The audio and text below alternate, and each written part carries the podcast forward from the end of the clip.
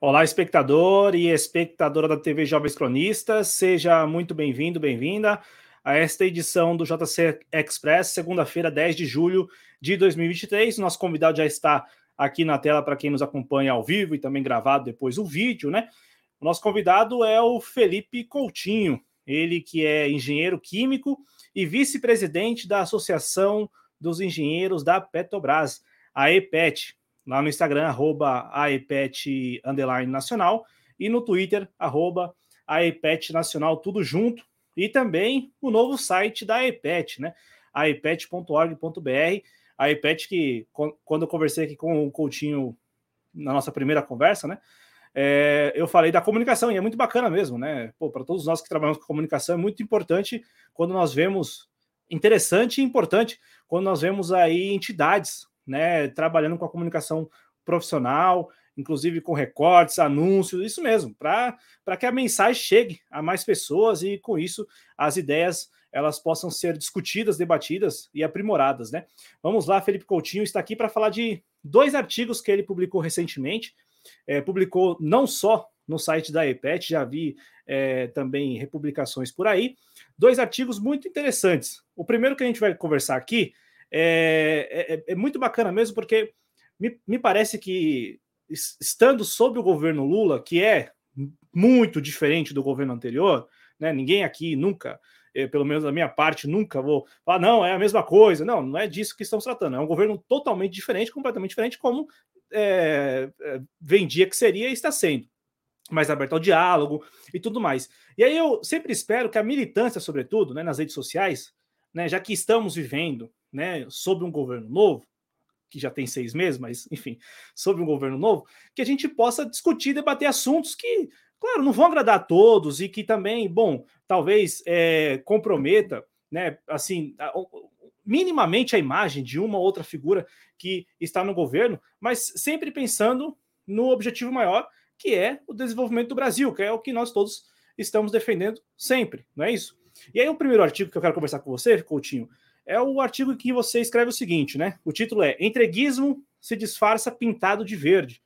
E é muito bacana, porque assim, você propõe nesse artigo uma discussão que é muito válida sobre esse novo governo. Né? Então, assim, ó, passada a fase lá em que a Petrobras se viu no meio né, de vários disfarces de entreguismo, de, de várias falácias envolvendo dívida, envolvendo corrupção, envolvendo, enfim, tudo que pudesse ser usado pela grande mídia, pelos é, pela, pelo mercado financeiro para tentar diminuir o tamanho da Petrobras e aí sim, se, for, se fosse possível, privatizá-la, nós temos uma fase, no, uma, uma fase nova em que o disfarce parece que é outro. E aí eu passo a palavra para você agradecendo por estar aqui, para que você possa falar um pouquinho mais dessa face que você identificou, desse novo disfarce aí, para esse processo que é um processo muito antigo, que não envolve, infelizmente, somente a Petrobras, né? envolve também outras empresas aí administradas pela União. Boa noite, Cláudio. Boa noite a todos que estão, estão acompanhando aqui a entrevista. É um prazer estar aqui com você mais uma vez, com o seu público. É bom, é, é o que eu coloco nesse artigo é, é o seguinte: é, essa questão da sustentabilidade, do desenvolvimento sustentável, a questão da, das energias limpas, da, da energia verde, né? São, são termos assim bastante genéricos em que assim a maioria das pessoas não tem um conhecimento aprofundado sobre o que realmente significa, né? o que realmente significa transição energética, né? quais são as consequências concretas de uma eventual transição energética, as energias ditas renováveis são realmente renováveis, elas são confiáveis, elas não dependem do, do petróleo, do gás natural, nem do carvão, elas são assim essa maravilha em que a tecnologia chegou e descobriu e nunca foram usadas e a partir de agora basta implementá-las em ritmo acelerado em que a, energia vai ser abundante, barata, vai promover o crescimento, etc. Então existe muito muito desconhecimento, muito pensamento desejoso, né?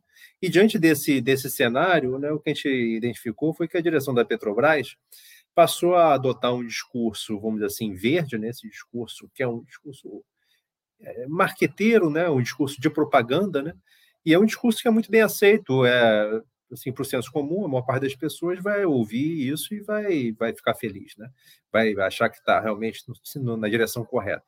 Quando, na verdade, né, ao usar esse discurso, ao usar essa retórica, a direção da Petrobras tem colocado em segundo plano, né? na verdade, tem descartado né, ações que seriam ações é, corretas, ações urgentes, ações fundamentais para retomar o papel da Petrobras né, vinculada ao desenvolvimento nacional, vinculada ao crescimento econômico, vinculado à, assim, à justiça social, né, é, que seria a Petrobras produzindo energia abundante, barata, energia que fosse capaz de suportar um crescimento industrial, uma reindustrialização do Brasil e um, investimentos também mais altos, né, que também não tem sido falado, de um crescimento é, significativo dos investimentos, os investimentos continuam muito baixos, né? Então, além de investimentos baixos, não se trata o conteúdo nacional, que também seria fundamental, não se trata a recuperação dos ativos que foram vendidos em condições lesivas para a Petrobras, né, a BR Distribuidora, as malhas de gasodutos, refinarias, né, distribuidoras de gás natural, distribuidora de GLP, né, Liquigás, né, são ativos, é, campos de petróleo, né, são ativos fundamentais para que a Petrobras ganhe a sua integralidade vertical, né, se recupere a sua integridade, a sua integridade vertical e também a sua integridade nacional, a sua presença em todo o território nacional. É, permitindo com que a Petrobras né, faça investimentos e promova o desenvolvimento em todo o Brasil, quer dizer, com alto conteúdo nacional e com energia barata, uma energia barata e confiável. Né? A partir dessa energia barata e confiável é que o Brasil teria condições de aumentar em muito o consumo de energia. E aumentando o consumo de energia, isso vem junto, né, é, de forma interativa, com o crescimento econômico e, dependendo do, do projeto, né, o projeto nacional de desenvolvimento, um projeto nacional de inserção né, de camadas populares que estão é, fora aí do, das condições de dignidade, né, essas pessoas também poderiam ser incorporadas né, a, a esse projeto. Mas, assim, a partir de um discurso é, retórico né, de sustentabilidade e transição energética, você ativamente joga a pá de cal em ativos fundamentais que foram privatizados em condições lesivas à Petrobras. Na verdade, o que deveria estar sendo colocado é a pauta da reestatização desses ativos, a pauta da auditoria e responsabilização daqueles que foram responsáveis por privatizar esses ativos nas condições que foram privatizados, né? Por exemplo, a Malha de Gasoduto do Sudeste, a NTS, uma subsidiária integral da Petrobras, que durou 10, 15, 20 anos para ser construída, é, com investimentos de bilhões de dólares, foi vendida a um preço, a um custo né, para o comprador equivalente a 20 e poucos meses de aluguel pagos pela Petrobras para uso da própria malha de gasodutos que era dela. Né? Então, a privatização nessas condições é o agravante, né?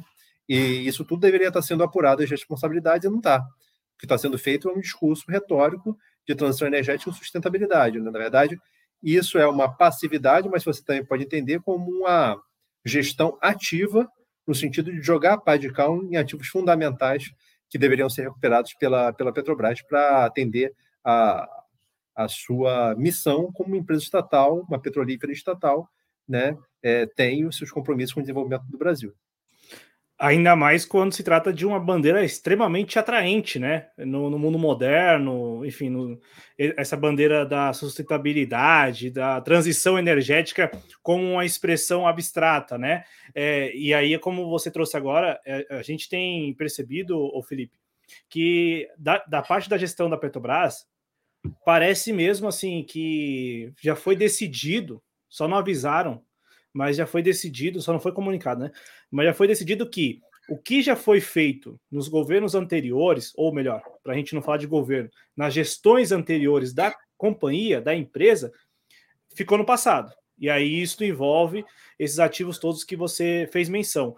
É, eu te pergunto, né? A partir desse, desse período aí de seis meses né, da gestão do Jean Paul Prats e principalmente que eu acho que é ainda que a gente eh, tente não falar ah, a gestão é uma coisa, o governo é outra, mas pô, é, pô a empresa ainda, a empresa tem como acionista majoritário a União.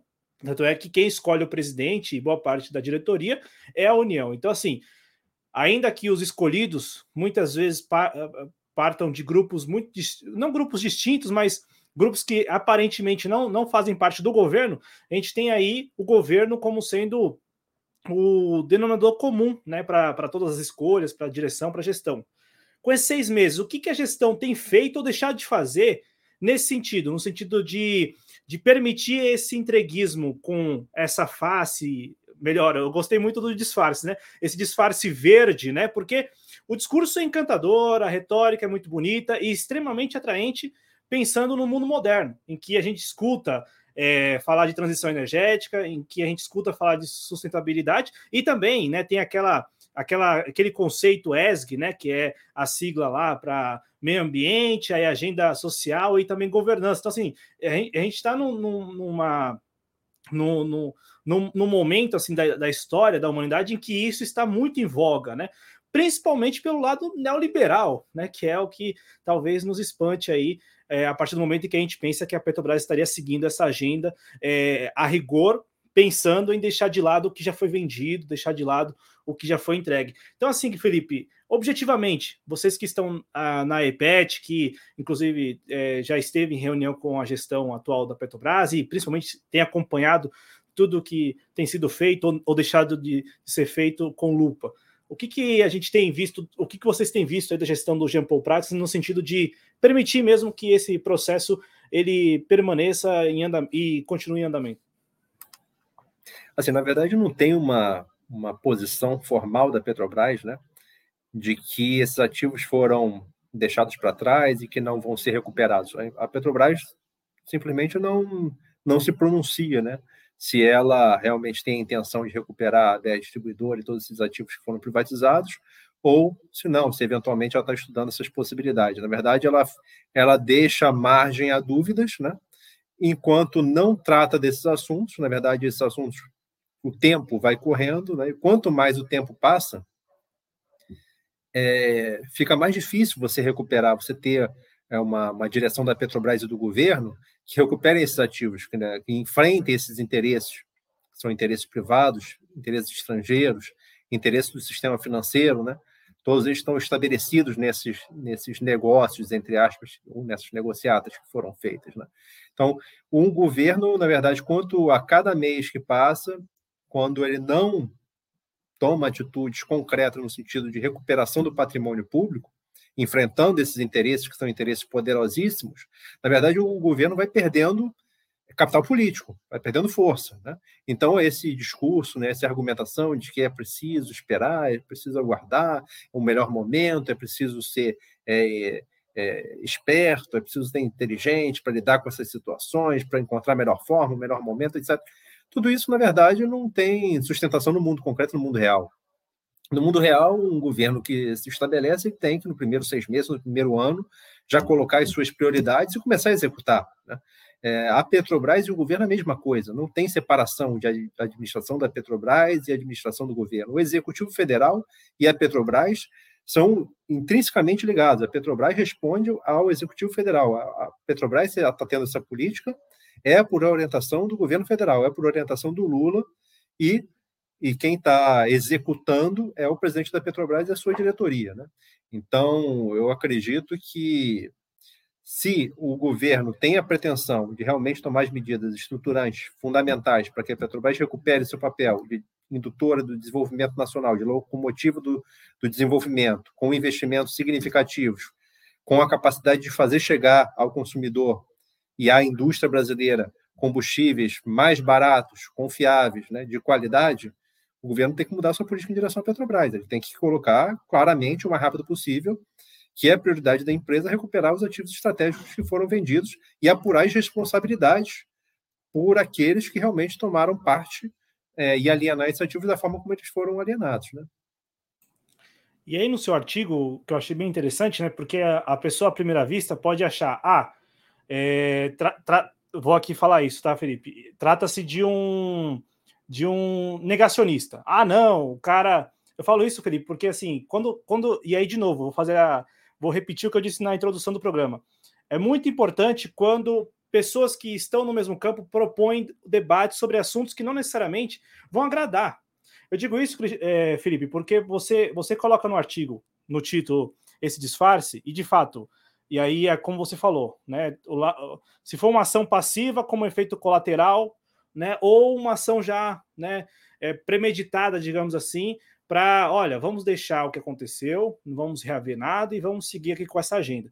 Mas no seu artigo, o cara que à primeira vista pode achar, ah, não, é, não está reconhecendo que precisamos, ou que a empresa precisa entrar nessa rota, na rota da transição energética, com toda a sua abstralidade, por aí vai. Você no artigo, você faz muita questão né, de justificar e de argumentar, sobretudo, que é, exatamente o Brasil ele tem uma posição até privilegiada nessa, nessa chamada transição energética, deixando de lado o, a expressão como uma, como uma expressão abstrata. Então, quando a gente leva para a prática, né, coloca na prática essa, essa tal transição energética, o Brasil tem uma condição privilegiada, e aí eu gostaria que você falasse para o nosso público exatamente isso, porque o Brasil ele teria tudo né? Teria, teria de tudo assim para tocar a transição energética para valer. Então, assim, deixar de usar isso como uma, um, um mantra, um estandarte, algo do tipo, um slogan bonito e falar: não, nós já temos aqui boa parte da nossa matriz energética de fontes potencialmente, que é até um termo que você usa lá,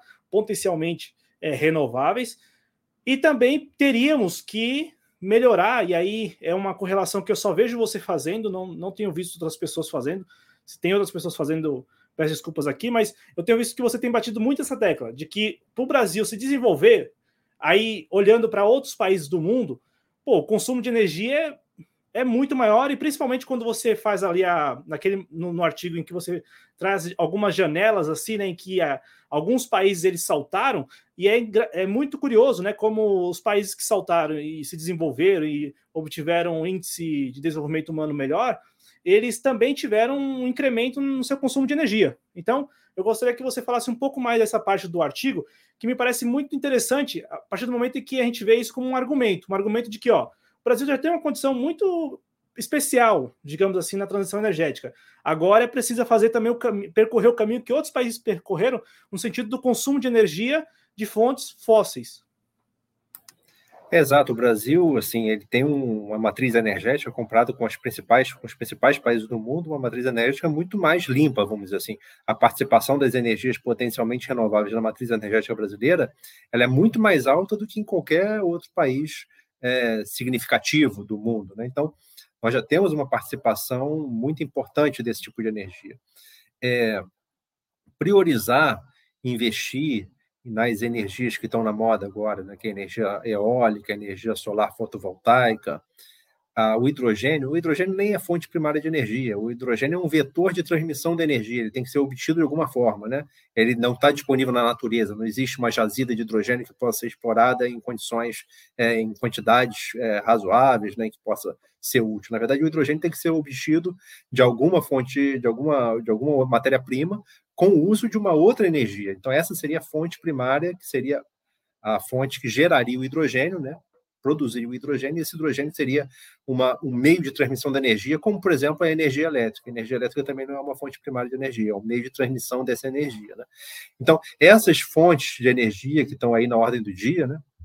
Ah, especialmente a eólica e a solar fotovoltaica, os biocombustíveis de segunda geração, aí, o bioQAV, o, o diesel renovável, eles são combustíveis, né, são, são fontes primárias né, de energia extremamente caras de serem produzidas, muito mais caras de serem produzidas do que seus equivalentes de origem fóssil. Né? É, então, a partir do momento que você, apesar de você ter uma matriz energética muito mais limpa do que os seus concorrentes, né, os países que concorrem com o Brasil, né, é, concorrem por matérias-primas, concorrem por mercados, concorrem por é, é, na divisão internacional do trabalho, né, por melhores condições de trabalho, trabalhos né, com uma complexidade maior, melhor remuneração. Então, esses países que competem com o Brasil por tudo isso são países que têm uma matriz energética muito é, mais suja, vamos dizer assim, com menor participação dos renováveis. Então, seria uma oportunidade para o Brasil usar suas melhores energias. As melhores energias que o Brasil tem são as energias que são mais confiáveis e mais baratas. As energias mais confiáveis e mais baratas que podem promover no nosso desenvolvimento são o petróleo e o gás natural. Né? É, que o Brasil descobriu o pré-sal e tudo mais, é uma reserva significativa. E o Brasil tem um consumo assim per capita de energia que também é equivalente. O Brasil tem uma emissão de CO2 per capita é, e gases de efeito estufa de uma maneira geral, um, um nível de emissão de gases de efeito estufa de uma forma geral e um nível de consumo de energia extremamente baixo na comparação com os países desenvolvidos. Então, para que haja desenvolvimento no Brasil, desenvolvimento humano, para que haja crescimento econômico, é necessário se aumentar muito o consumo de energia. Agora, para se aumentar o consumo de energia, Isso é muito mais difícil com uma energia cara, energia intermitente, energia que não é confiável. Para se aumentar o consumo de energia, você precisa ter acesso à energia barata. E a gente tem energia barata, quer dizer, a gente tem recurso natural para isso. A gente foi capaz de descobrir esse recurso natural com as nossas nossas tecnologias, com nosso conhecimento, com nosso esforço, né? com os nossos recursos, né? E nós temos uma empresa, né? Que está aí há quase 70 anos, em que demonstrou a capacidade justamente de acessar, produzir, né? refinar esses, esses, transformar esses recursos naturais em, em, em mercadorias que são os combustíveis, né? E os petroquímicos, né? que sejam úteis para a sociedade, né?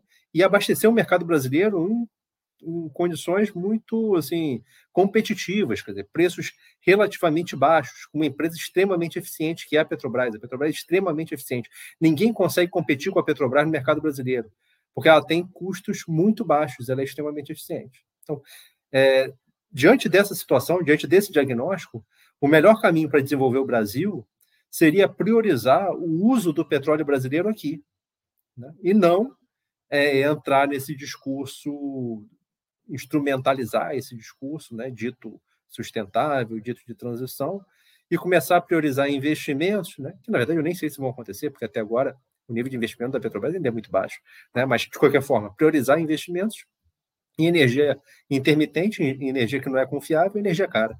Né?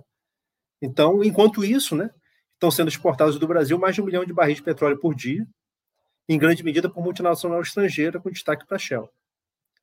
Então, isso, na verdade, é uma forma de você é, distrair a opinião pública, distrair, construir um senso comum, que é um senso comum do tipo colonial. Quer dizer, o Brasil está entrando num novo ciclo do tipo colonial, né? E enquanto a gente compra tecnologias, compra projetos para essas ditas energias é, potencialmente renováveis, né? a gente despende recursos com, com investimentos nessa, nessa área, né? contratando, via de regra, de países, né? de empresas que estão sediadas em países do Atlântico Norte. Ao mesmo tempo que a gente destina esses recursos e esses esforços para isso, a gente está permitindo que seja exportado petróleo cru do Brasil por multinacionais estrangeiras, justamente do mesmo Atlântico Norte, para agregar valor a esse petróleo e trazer competitividade às, às economias é, do Norte, enquanto a gente aqui consome ridiculamente energia, consome energia per capita de uma forma muito baixa, né? E, e se, se, se, vamos dizer assim, entra num ciclo do tipo colonial, né? se submete a um, a um ciclo do tipo colonial, adotando um discurso é, mais assim aceitável, assim mais é, motivador, né, mais simpático, né, que esse discurso da, da economia verde. Diria que é até mais pop, né? É, tem um verniz moderno, né? Um negócio assim de que, de novo, é, é extremamente atraente. Hoje quem fala em sustentabilidade de novo, é que a gente tá, eu tô, tô frisando isso porque eu vou até te perguntar, eu falei aqui, ao cara ler seu título lá te acha um negacionista. Você sofreu algum tipo de crítica nesse sentido assim, ô, ô Felipe? acho que é normal, né? Assim, eu não, não percebi assim um tipo assim uma crítica que tenha me, me a atenção, mas é, é normal assim é, você ter aqueles aquelas pessoas é, é porque assim existe um até eu falo no artigo, né? Existe um senso comum fabricado, né, de simpatia com essa causa da sustentabilidade da transição energética, que ela vai de amplo espectro político, né?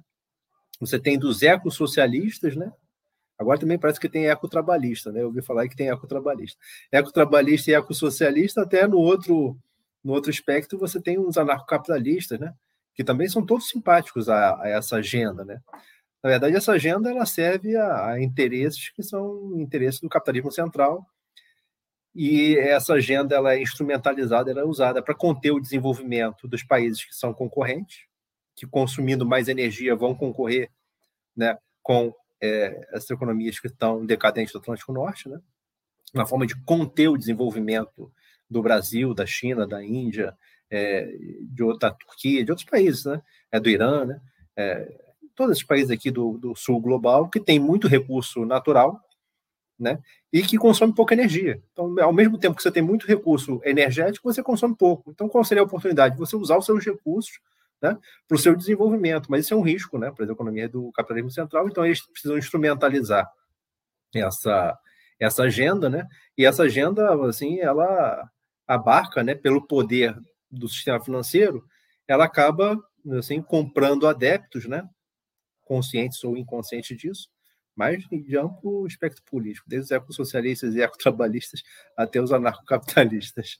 É, tem, tem esse trecho lá no artigo também, é, e, é, e é verdade, e, e, e, aí assim, né, Felipe, vou passar daqui a pouco no chat, mas é, a, gente, a, gente, tem notado que toda vez que se toca e, que se toca nesses assuntos assim relacionados à sustentabilidade, ESG ou transição energética, lembrando, e eu vou frisar isso várias vezes ao longo do programa, né? Lembrando que nós estamos falando da maneira, não da, da, abordagem vazia, né? Então, assim, a embalagem que é vistosa, que é atraente, mas que na prática não corresponde a, a desenvolvimento mesmo, né? A, a, a ideia de que, olha, precisamos nos desenvolver. E, e, e aí as pessoas se esquecem, né? Que esse tipo de agenda não saiu do sul global, né, do chamado sul global, não saiu da periferia do capitalismo, como alguns preferem. Esse tipo de agenda geralmente é, tem, tem seu nascedouro, né, é, é gestada e, geralmente no centro do capitalismo. Que aí eu quero que você comente, Felipe. Lá no seu artigo você fala, e aí você trouxe aqui rapidinho, né?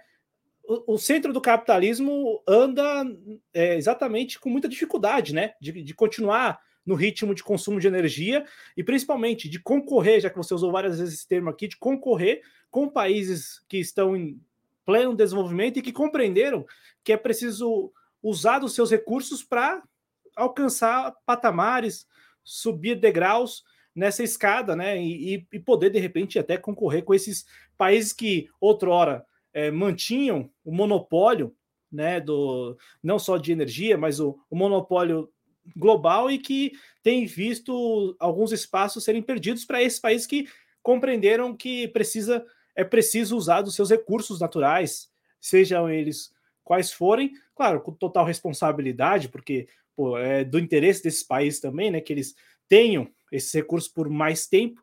Então, eu gostaria que você falasse desse, desse aspecto que você traz no artigo, de que, olha, ter, haveria uma janela de oportunidade também. Então, assim, para além da, da condição privilegiada do Brasil, há uma janela de oportunidade que outros países em desenvolvimento compreenderam, enxergaram e estão é, fazendo de tudo para subir esses degraus e que o Brasil está ficando para trás. Exato. É, o desenvolvimento dos países centrais, né, você começa ali na, na, Revolução Industrial, vamos dizer assim, né? Revolução Industrial, então, deu uma vantagem muito grande para a Inglaterra, por exemplo, porque ela partiu a usar os seus recursos, que é o carvão, basicamente, né? A Inglaterra era muito rica em carvão, e a partir do carvão deu, e da, da da sua aplicação, né, a máquina a vapor, o tear, né, a, a indústria do, do de tear, de produção de tecido, de algodão e tudo mais. Então, isso deu uma vantagem né, é, inicial à Inglaterra, que tinha um mercado protegido. Né? A Inglaterra era um país protecionista, e a partir do momento que a Inglaterra se desenvolveu né, industrialmente, usando seus recursos, a partir do carvão principalmente, né? Ela passou a ter vantagens relativas, e a partir do momento que ela estabeleceu vantagens relativas, ela passou a defender né, a, a abertura de mercados, né, justamente para que os seus produtos com valor agregado atingissem, a, chegassem a esses mercados e ela pudesse ter acesso às matérias-primas mais baratas possíveis e também explorar os assalariados né, é, nos países né, alvo, né, vamos dizer assim, mais precarizados possível, né? Uma fase industrial da Inglaterra, né? E depois é, essa, assim, essa esse viés industrial do capitalismo meio que migrou para os Estados Unidos, os Estados Unidos começou a, a, superar a Inglaterra em associação a ela, e a Inglaterra começou a se dedicar cada vez mais à financiarização, né? passou a ser um país cada vez mais financiarizado primeiro antes dos outros. E agora é, a gente vai vendo também os Estados Unidos e outros países da Europa né, é, se financiarizando, quer dizer, o capital financeiro ele passando a ter a, a, hegemonia da tomada de decisões. Então, qual é a natureza do capital financeiro? O capital financeiro visa resultado de curto prazo, né? ele está desconectado à realidade produtiva do capitalismo. Então, ele controla as indústrias, mas não controla as indústrias com objetivos que a indústria é, faça desenvolvimentos, que ela aumente a sua capacidade, produza mais e melhor. Não, o objetivo é objetivo de trimestral, semestral, de maximizar resultado de curto prazo e, de certa forma, começa a ter uma, uma, uma relação parasitária com o capitalismo produtivo. Né? Começa a parasitar o capitalismo produtivo e inviabilizar esse capitalismo produtivo. Então, primeiro, ele, eles, eles foram inviabilizando inúmeras indústrias né, na própria na Europa, nos Estados Unidos, e começando a transferir essa atividade industrial para onde se tinha melhores condições de lucratividade, né? basicamente a China, outros países do Sudeste Asiático, a própria América Latina em algum momento também recebeu esse tipo de investimento. Né? Mas acontece o seguinte, é, esqueceram de combinar com os países asiáticos, porque o, a China e outros países, né, eles tinham as suas próprias estratégias, né, eles não estavam submetidos ao interesse do sistema financeiro. Eles usaram essa oportunidade para se desenvolver mediante um plano nacional, um projeto nacional de médio e longo prazo. Né? Então, na verdade, essas, esse capitalismo financeiro, né, essas, essas indústrias e tudo, e esses conglomerados, essas corporações, elas venderam a corda pela qual elas seriam enforcadas. Né? Eles hoje estão sendo enforcados pela corda que eles venderam. Né? Então, a China fez uma coisa muito parecida, inclusive o Brasil fez também no processo de industrialização no Brasil, de 30 a 80, né? que são processos de transferência de tecnologia e processos de aprendizado tecnológico e aplicação das tecnologias industriais. Né?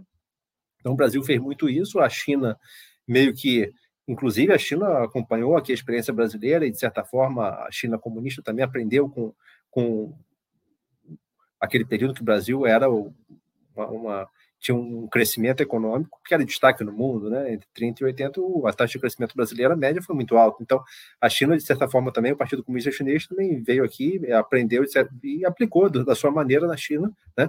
E passou a crescer mediante um plano, né? Mediante um plano. Então, não é, não é o mercado que dita a taxa de investimento. O crescimento vem de investimento, né? E o investimento no, numa lógica privada, numa lógica de mercado, uma lógica financeira, ele vem do lucro. Se tem lucratividade, tem investimento. Se tem lucratividade, tem investimento, tem crescimento. Agora, se não tem, está numa crise que é cíclica, aí o investimento vai lá para baixo, o lucro também caiu, caiu antes, né? Aí cai o investimento, cai o crescimento. Agora, numa economia planificada, numa economia projetada, em que o Estado tem papel preponderante, na verdade, o investimento não depende da lucratividade o investimento depende de um plano, de um projeto de governo. Então, é isso que a China passou a fazer.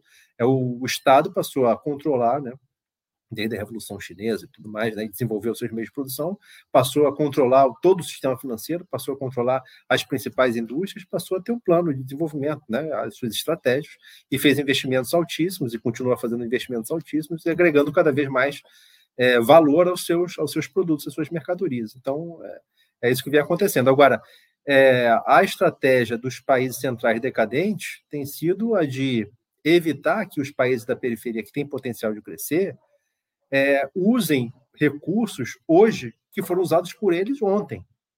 Quer dizer, se você analisar as emissões de carbono per capita históricas e as emissões de carbono atuais por países, você vai ver que os países é, em desenvolvimento, vamos dizer assim, países periféricos do capitalismo, tem um crédito enorme em relação aos países do centro do capitalismo. Então, nós precisamos é, levantar nossa voz e fazer é, uso né, desse nosso direito, que é usar os nossos recursos em nosso benefício, na quantidade proporcional que eles usaram no passado e continuam usando até hoje. Estamos conversando com o Felipe Coutinho, ele é engenheiro químico e também vice-presidente da Associação dos Engenheiros da Petrobras. Eu vou passar aqui no chat, Coutinho, para a gente cumprimentar o público e também para que você possa responder. Tem algumas perguntas aqui. Agradecendo de novo ao Felipe por estar aqui mais uma vez na TV Jovens Cronistas e ao pessoal da EPET, que tem feito uma comunicação bacana aí. Com certeza você que está nos assistindo ou nos escutando já já viu algum comercial, né? Que é um anúncio, né? Mas o, o bom e velho comercial da iPad com os cortes das entrevistas do Coutinho e de outros integrantes aqui no YouTube. E isso é muito importante, porque quando a gente fala assim, ah, de trabalho de formiguinha, é disso, né? É disso.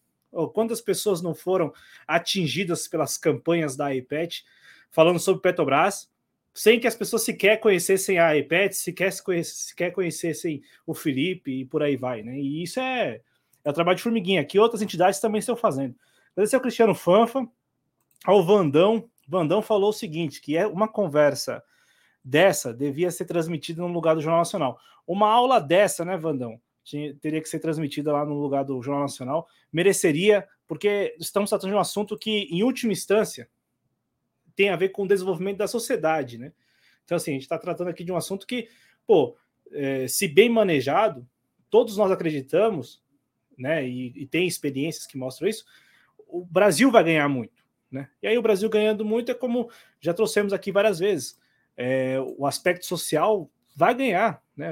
Essa correlação é muito bacana, essa correlação de consumo de energia e IDH, porque facilita. Ué, olha só por que estamos patinando, ou talvez uma das razões por estarmos aí patinando há muito tempo. É até ruim quando o Felipe fala que os chineses vieram aqui a beber dessa água e levaram para lá e nós não. Isso aí é, é, é, é, a pior notícia de se ouvir, né, Felipe? Porque assim, pô, o Brasil vinha no caminho, aí é, é, era tido como uma, uma, experiência exitosa, vários países, né? Você citou os chineses.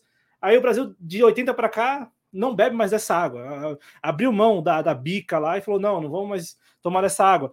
Engraçado, meu. Aí quem bebeu dessa água quem bebeu dessa água está se desenvolvendo. O, o Fanfa perguntou aqui. É, perguntou aqui. É, você falou um milhão, né? É, exporta é, um milhão de barris de petróleo por dia e consome quantos no Brasil? Consome ao redor de dois. Consome dois, exporta três. É, produz três, né? É, se eu estou falando só petróleo, não é petróleo e gás, não, tá? Então consome dois, dois e pouquinho milhões de barris por dia e exporta mais de um. Né? E, e, com relação a esse tema, né, da exportação de petróleo, da última vez que você veio aqui, o governo havia anunciado lá a taxação, que perdurou até o final de junho. E parece que o governo não, não vai estender, pelo jeito não deu uma sinalização. O que, que vocês da EPET pensam desse, desse assunto especificamente, né, desse assunto da taxação de exportação de barris de petróleo. É, nesse segmento, assim, é, é, é, nesse segmento foi a única medida do, foi a primeira e única medida do governo que a gente apoiou e aplaudiu. A medida de taxar a exportação de petróleo cru é muito importante. Agora, qual foi o problema da medida? É que ela foi provisória e a alíquota muito baixa. Na verdade, deveria ter sido uma alíquota muito mais alta e deveria ser uma taxação permanente. Né? Isso é uma forma de você limitar a exportação de petróleo cru. A melhor medida mesmo seria a proibição da exportação de petróleo cru. Né? Seria a melhor medida de todas. Que é uma situação, inclusive, que os Estados Unidos viveu a maior parte da sua história aí da, da, da, produção do petróleo. Os Estados Unidos viveu sob essa condição de proibição da exportação do petróleo cru, justamente para obrigar que os recursos fossem usados internamente. Né? É, mesma forma o Brasil, quer dizer, uma política para agregar valor ao petróleo ela é fundamental para promover o desenvolvimento. É, um país continental como o Brasil, com mais de 200 milhões de habitantes, nunca vai se desenvolver exportando petróleo cru ou qualquer outra mercadoria primária, primária né? seja soja, seja é, proteína animal, seja minério de ferro. Isso não traz desenvolvimento para o Brasil, muito e muito menos quando esses recursos são exportados por multinacional estrangeira, muito menos. Mas mesmo que fosse exportado pela Petrobras ou por empresas brasileiras, ainda assim é, não é esse o caminho do desenvolvimento. Isso é uma coisa conhecida e experimentada, provada empiricamente, é, quando a gente compara com os países que conseguiram se desenvolver pelo mundo. O materialismo militante ele escreve o seguinte: qual a probabilidade de existência de jazidas na Amazônia brasileira? A Petrobras já produz né, há décadas né, na Amazônia brasileira gás natural e líquidos de gás natural. Né, isso já tem sido produzido, né, existem recursos lá que, que já têm sido produzidos, aí, produzidos há décadas, né? Eu imagino que ele possa estar curioso em relação à margem equatorial, né? Que essa discussão que aconteceu agora é relativa à, à Foz do Amazonas, que na verdade é a margem equatorial que está ali a 160, 170 quilômetros da costa, ainda mais distante da foz do Rio do Amazonas, mas essa, essa é uma fronteira nova exploratória, né? Que é, se considera que ela é promissora, que ela tem chance né, de, de ser economicamente viável, comercialmente viável, é, inclusive, tem paralelo, é parecida a formação geológica com a formação da Guiana, que já tem encontrado e produzido volumes significativos de petróleo. Né? Então, existe realmente muito potencial, mas isso, para que você tenha certeza, você precisa explorar, quer dizer, procurar e testar e, e, e verificar essa, essa possibilidade. É uma fronteira aí, é, geológica que merece ser merece receber investimentos, né? O, por, por falar nisso, né? O, o, governo, vocês da EPET que estão aí sempre apurando e se informando, o governo deixou o ambiente, está esperando o ambiente melhor para propor a prospecção, né? Porque não é nem exploração, ainda é prospecção, ainda para ver se tem de um poço lá na, na, na, foz, na, na bacia do, da foz do Amazonas. Assim, o governo está esperando um novo momento ou abriu mão desse projeto, vocês que estão mais por dentro? É, a Petrobras ela tinha, ela tem, né? Ela, ela adquiriu o direito de explorar, né, petróleo nessa região e a partir do momento que você adquire esse direito de um TNP, você tem a obrigação de fazer investimentos exploratórios, né? Tem obrigação de investimento exploratório mínimo.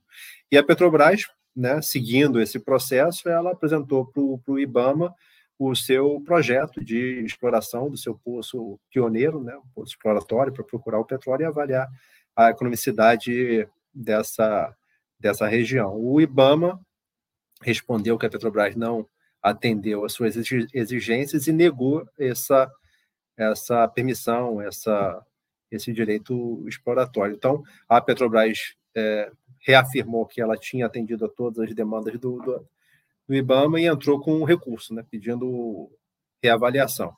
É, a partir daí eu não tenho mais notícias, né?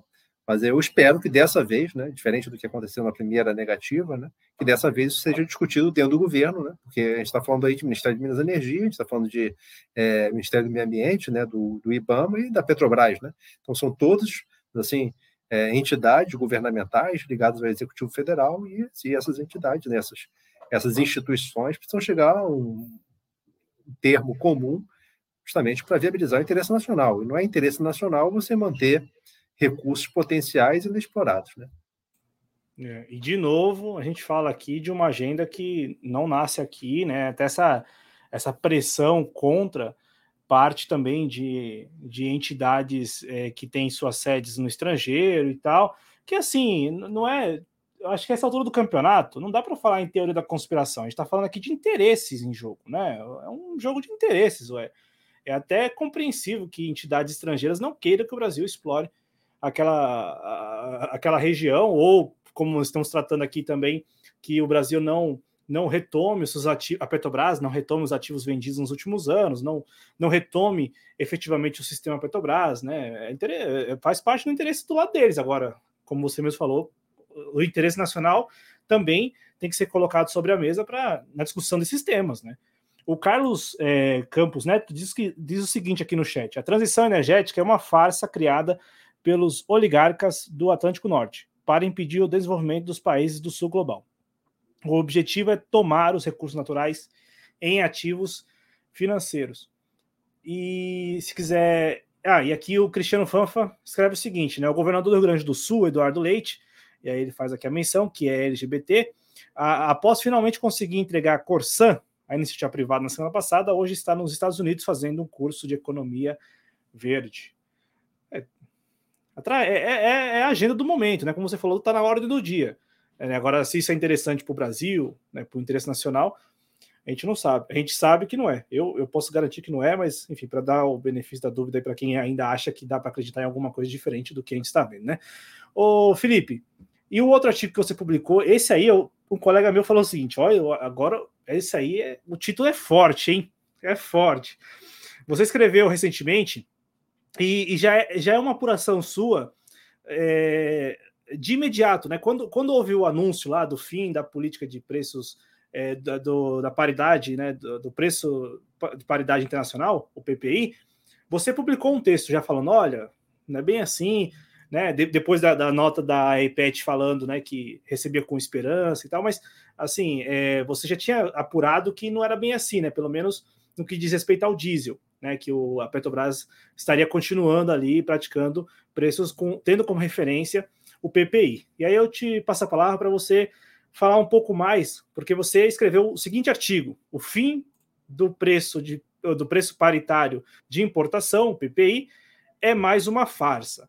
E aí você é, vai argumentando ao longo do texto, sobretudo no que diz respeito ao diesel. E aí eu fiquei com uma dúvida. Em relação à gasolina, o que, que dá para a gente tirar aí, depois de quase dois meses, né?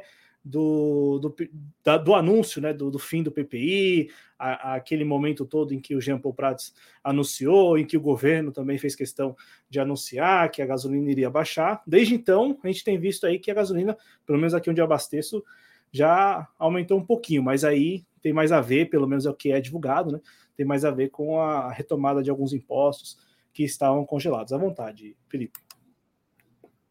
Não, é, é isso mesmo. Quer dizer, ah, em, meio ali de maio desse ano, né? Depois ali de quase cinco meses aí do, do governo Lula, a direção da Petrobras anunciou que havia terminado a prática do preço paritário de importação. Então, só para nivelar aqui a informação para todos, né? O preço paritário de importação ele foi inaugurado na Petrobras em outubro de 16 pelo Petro Parente, né? Então significa que a Petrobras pratica preços como se aquele combustível tivesse sido importado. Então não importa se ah, o petróleo é brasileiro, se ele é refinado no Brasil e produzido no Brasil. Todo petróleo todo combustível né, que era vendido pela Petrobras nas refinarias da empresa passariam a ser até um preço equivalente caso aquele combustível tivesse sido importado. Né? Então, foi essa política adotada a partir de outubro de 2016. Uma coisa inédita, né? uma, uma coisa, uma política arbitrária e inédita. Nunca a Petrobras tinha adotado esse tipo de política de preço, desde outubro de 53 até outubro de 2016. Isso nunca tinha acontecido. Então, a partir desse momento, o que aconteceu? A Petrobras passou a praticar preços relativamente altos que viabilizaram a concorrência, né? tornaram os preços da Petrobras menos competitivos, viabilizaram a atividade dos importadores. Os importadores passaram a trazer com lucro gasolina, diesel e até etanol de milho dos Estados Unidos, ocupando até 30% do mercado brasileiro, com as refinarias da Petrobras ficando na mesma proporção ociosas. Então, isso prejudicou tanto a Petrobras pela perda do mercado, quanto o consumidor brasileiro, né? a economia nacional foi prejudicada pagando preços mais altos do que os necessários. Né? Quem ganhou? Os importadores, né, que são empresários que fazem essa. Então, nesse ramo de importação, passaram a crescer, que nem existiam, né, praticamente, não existiam. É, as refinarias dos Estados Unidos, do Golfo do México dos Estados Unidos, que passaram a produzir muito petróleo, muito processar muito petróleo, produzir muito diesel, gasolina, inclusive as usinas também, produtores de etanol nos Estados Unidos, porque a gasolina brasileira ficou tão cara que viabilizou uh, o negócio dos produtores de etanol no Brasil, inclusive nos Estados Unidos também, passaram a, a exportar para o Brasil, e as empresas de logística que fazem todo esse transporte, navios tanques, as seguradoras, as taxas portuárias, que também é, muitos portos são privados e tudo mais. Então, todos eles ganharam, né? E, enquanto isso, a economia brasileira como um todo perdeu e o consumidor perdeu, as famílias brasileiras perderam, a Petrobras também perdeu por ter perdido o mercado, né? Ah, então o, o Bolsonaro, né, enquanto candidato, ele condenava essa política, né? Ele condenava essa política com frequência, mas assumiu o governo e não mudou, manteve a política. O Lula também, enquanto candidato, também passou toda a campanha dizendo que ia brasileirar o preço dos combustíveis, né, que era contra, achava que é um absurdo que a Petrobras, apesar de produzir e refinar aqui, cobrasse o preço como se tivesse sido importado. Condenou isso durante toda a campanha. Depois de cinco meses de governo, em meados de maio, né, a direção da Petrobras finalmente declarou que ia acabar com o PPI. É, e, ao mesmo tempo, no mesmo dia, é, apresentou novos preços, reajustou os preços. Então, nesse, nesse primeiro momento, o primeiro, o primeiro estudo que eu fiz foi justamente, olha, tudo bem, ótimo, disse que acabou com o PPI, demorou, mas ainda bem que deu essa declaração, mas vamos, vai botar o que no lugar do PPI? Vamos ver que, que preço é esse. Né? Aí nós passamos a avaliar o diesel, porque o diesel é o principal combustível. Então, nós sempre priorizamos a avaliação do diesel em relação a qualquer outro combustível, porque o diesel é o combustível que move o Brasil. O diesel, o preço do diesel reflete no preço de tudo no Brasil, reflete na inflação, reflete nos preços de qualquer mercadoria, tem diesel. Tem impacto do preço do diesel. Então, nós vamos verificar o diesel. O diesel que aconteceu? A direção da Petrobras, quando anunciou o reajuste sincrônico aí a redução do PPI, é, foi basicamente uma redução de 15% no preço do diesel, sendo que o preço do diesel estava 15% acima do PPI. A direção da Petrobras vinha praticando o preço do diesel 15% acima do PPI, e quando é, declarou que ia acabar o, essa política de preço e reduzir o preço, na verdade, ajustou o preço ao próprio PPI. Então, na verdade, o PPI, a prática do PPI não acabou ali. Então, de lá para cá, nós continuamos acompanhando e tudo mais, e agora, no final de junho, mais uma vez, eu fui fazer essa verificação com relação ao diesel, e a, com a conclusão que eu cheguei é que o fim do PPI é uma farsa porque o preço que a Petrobras vinha praticando e vem praticando até hoje é cerca de 3 a 4% acima do preço paritário de importação. Além dessa, dessa estimativa do PPI, da comparação com ela, eu também mostrei a relação do diesel com o preço do petróleo Brent. Né? A relação entre os dois, desde 2019 até recente, até a declaração do fim do PPI pela Petrobras, essa relação é uma relação muito próxima à relação que está agora. Quer dizer, é uma, uma relação de praticamente a mesma, praticamente a mesma relação do preço do diesel em relação ao preço do petróleo no mercado internacional que vinha sendo praticada antes da declaração do fim do PPI e agora depois dela. Então, então nada demonstra que o PPI acabou na prática de preços reais, apenas acabou na retórica. Acabou da boca para fora. Nos preços ali praticados nas refinarias não acabou. E na sua avaliação, a que se deve isso? A, a, preocupação com os importadores ou o lobby dos importadores e aí conseguindo encontrar essa, sa essa saída que não é bem, está longe de ser uma saída, né? Essa de anunciar o fim, mas trabalhar no limite, porque pelo que você explicou e é o que consta lá no gráfico, a Petrobras, da, desde que anunciou o fim do PPI, tem trabalhado no limite, né? Então, assim, não, não tem é, cobrado muito a mais, como vinha sendo, mas trabalhando no limite ali do, do PPI. A que se deve isso na sua avaliação, Felipe? É assim, Claudio, é, é, mesmo antes, né, o preço da Petrobras variou é, em torno do PPI, né? Houve períodos, inclusive, longos, largos períodos, agora recente, né, no governo Bolsonaro ainda, em que a Petrobras praticou preço abaixo do PPI. Aí, mas vinha logo depois, reajustava o preço, praticava acima, e depois praticava abaixo. Fica oscilando em torno do PPI, né? O que a, a direção da Petrobras recentemente, né, desde o governo Lula eleito até agora, ainda não praticou preço abaixo do PPI. Praticou preço acima do PPI e no PPI. Abaixo do PPI ainda não praticou. Né? Mas isso aconteceu no governo Bolsonaro, nos governos anteriores, ela oscila ao redor do PPI. Então, na verdade, a, a política de preço para de importação não crava o PPI ali todo o tempo, porque senão teria que estar fazendo reajustes é, praticamente aí diários ou semanais. Né? Na verdade, oscila em torno do PPI e é isso que continua acontecendo até hoje. Né? Agora, qual o motivo disso estar acontecendo? Né? É, o motivo de declarar o fim do PPI, para mim, parece bem claro, não é especulativo. Eu acho que o, a declaração da Petrobras, da direção da Petrobras, de que acabou o PPI, é uma resposta né, política à, à pressão né, da opinião pública, porque o, na campanha do, do então candidato Lula se disse com frequência, praticamente diária, que o PPI ia acabar. E aí você já estava até maio e o PPI não tinha acabado. Então, por uma pressão política, eu entendo assim, eu acho que esse é um entendimento bem lógico, né? Por uma pressão política, a direção da Petrobras foi lá e declarou que acabou, né? Para atender essa pressão da opinião pública em relação a uma, uma, assim, uma pauta da campanha. Agora, por que, que não acabou realmente? Por que, que não acabou na realidade, né? Aí já vem a especulação. Aí a gente tem que analisar quem ganha e quem perde com o PPI. Então, se não acabou, é porque o interesse de quem ganha com o PPI está sendo privilegiado em relação ao interesse de quem perde com o PPI. E eu te garanto que o interesse da maioria perde com o PPI, o interesse de uma minoria ganha com o PPI. O interesse antinacional, o interesse estrangeiro ganha com o PPI, o interesse nacional perde com o PPI.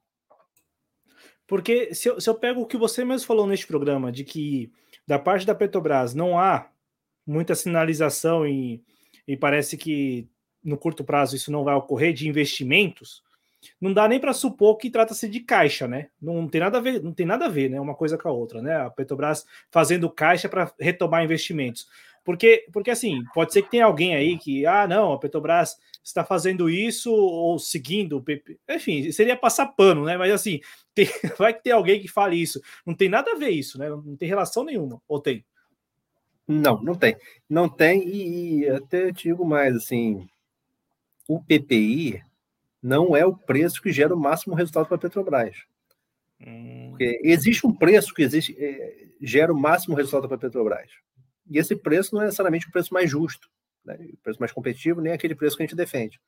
Mas esse preço também não necessariamente é o PPI, porque com o preço que tem sido praticado, né, desde que o PPI foi adotado, a Petrobras foi penalizada com perda de, de mercado. Né?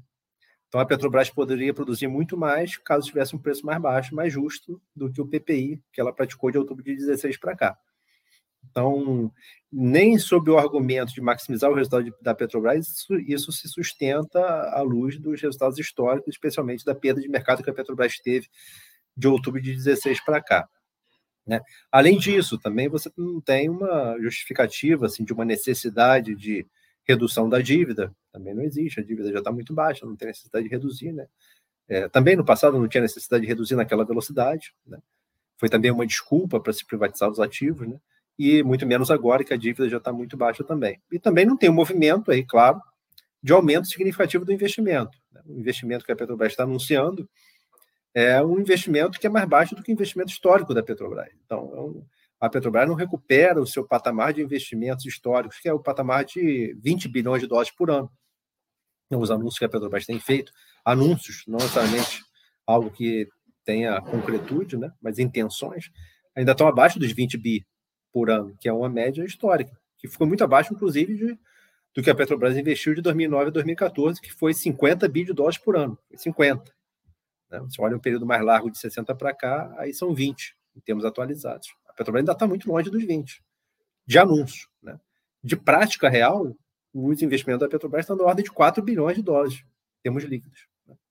O que é cinco vezes menor do que esse, do que esse investimento anual histórico aí que você, que você tem.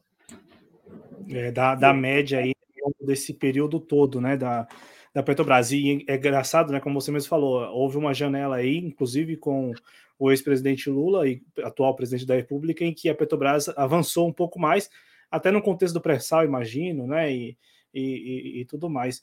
Ô, Felipe, agradecendo a você por estar aqui e já encaminhando aqui para o final, é, os dois artigos para o público que está nos acompanhando estão publicados no site da IPET, o novo site da IPET, aepet.org.br, um site, olha, muito profissional, muito bacana, dá para mexer no celular, é muito bacana mesmo esse tipo de iniciativa.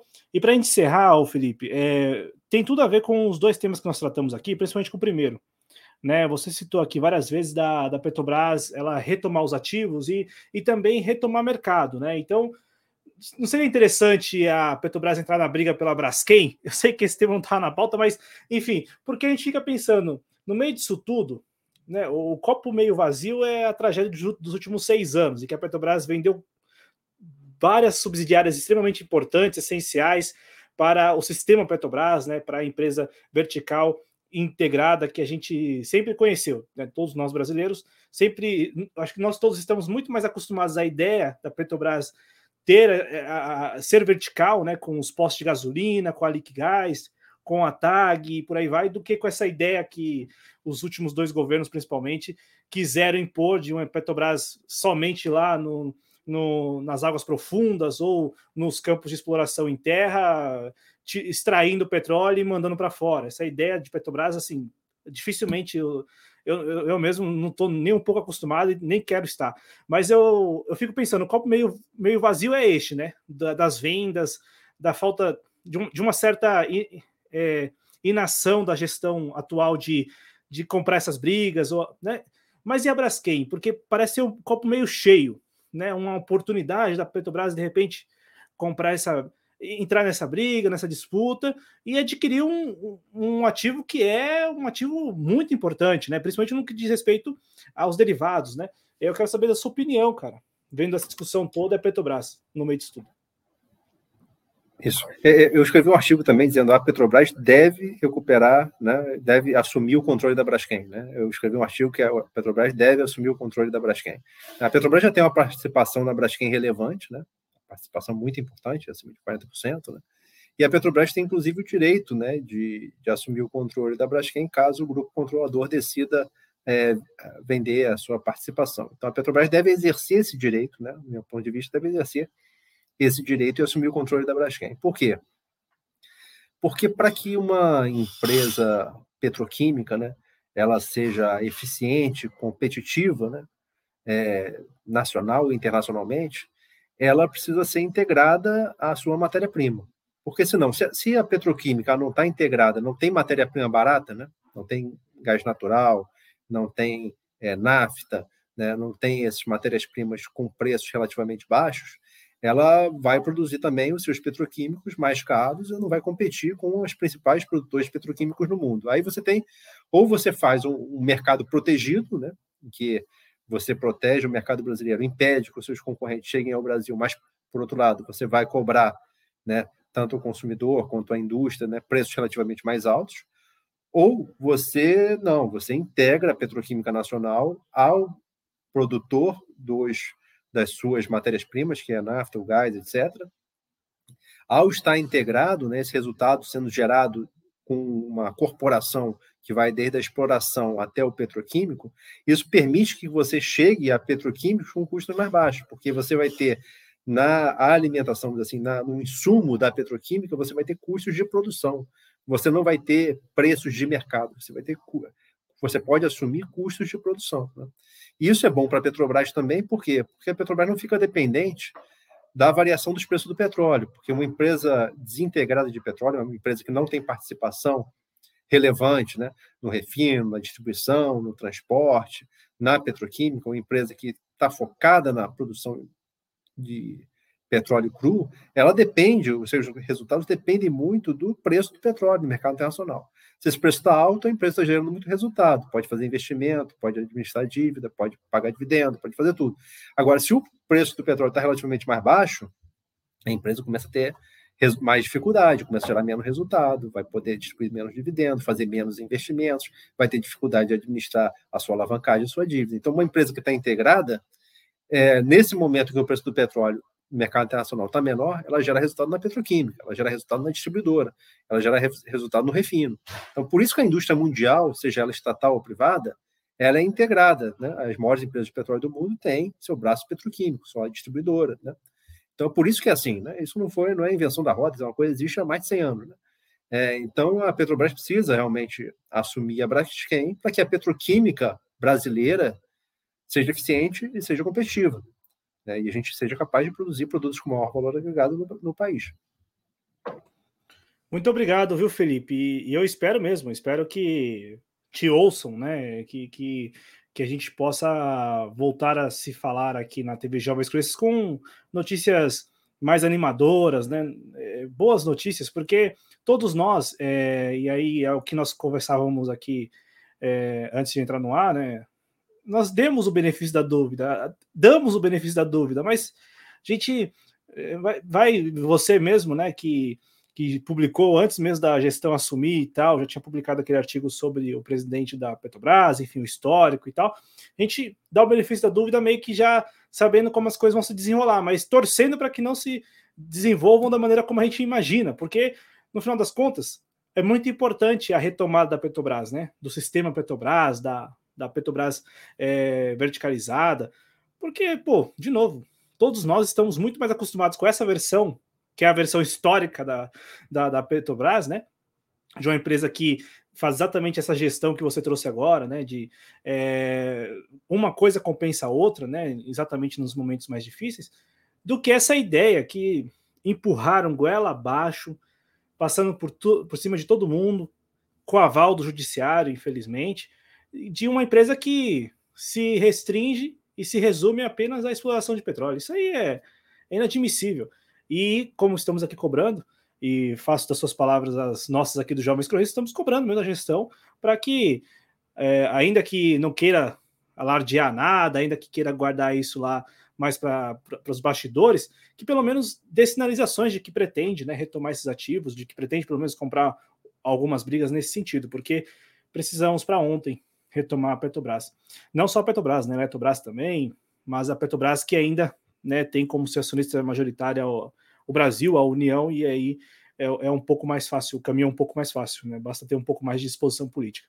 Felipe, muito obrigado, viu, cara? Muito obrigado mesmo aí pela sua participação. Estamos sempre à disposição. Eu que te agradeço, Cláudio. Foi um prazer estar aqui com você mais uma vez e também estou à sua disposição aí para uma próxima conversa. Lembrando que, lembrando que a EPET está no Instagram no arroba AEPET underline nacional e no Twitter no arroba AEPET nacional, tudo junto. Né? Vou colocar na tela de novo para quem quiser copiar, AEPET nacional, tudo junto. Lembrando que nós voltamos numa próxima. Muita saúde a todos nós. Tchau, gente. Boa semana, viu? Obrigado mais uma vez ao Felipe.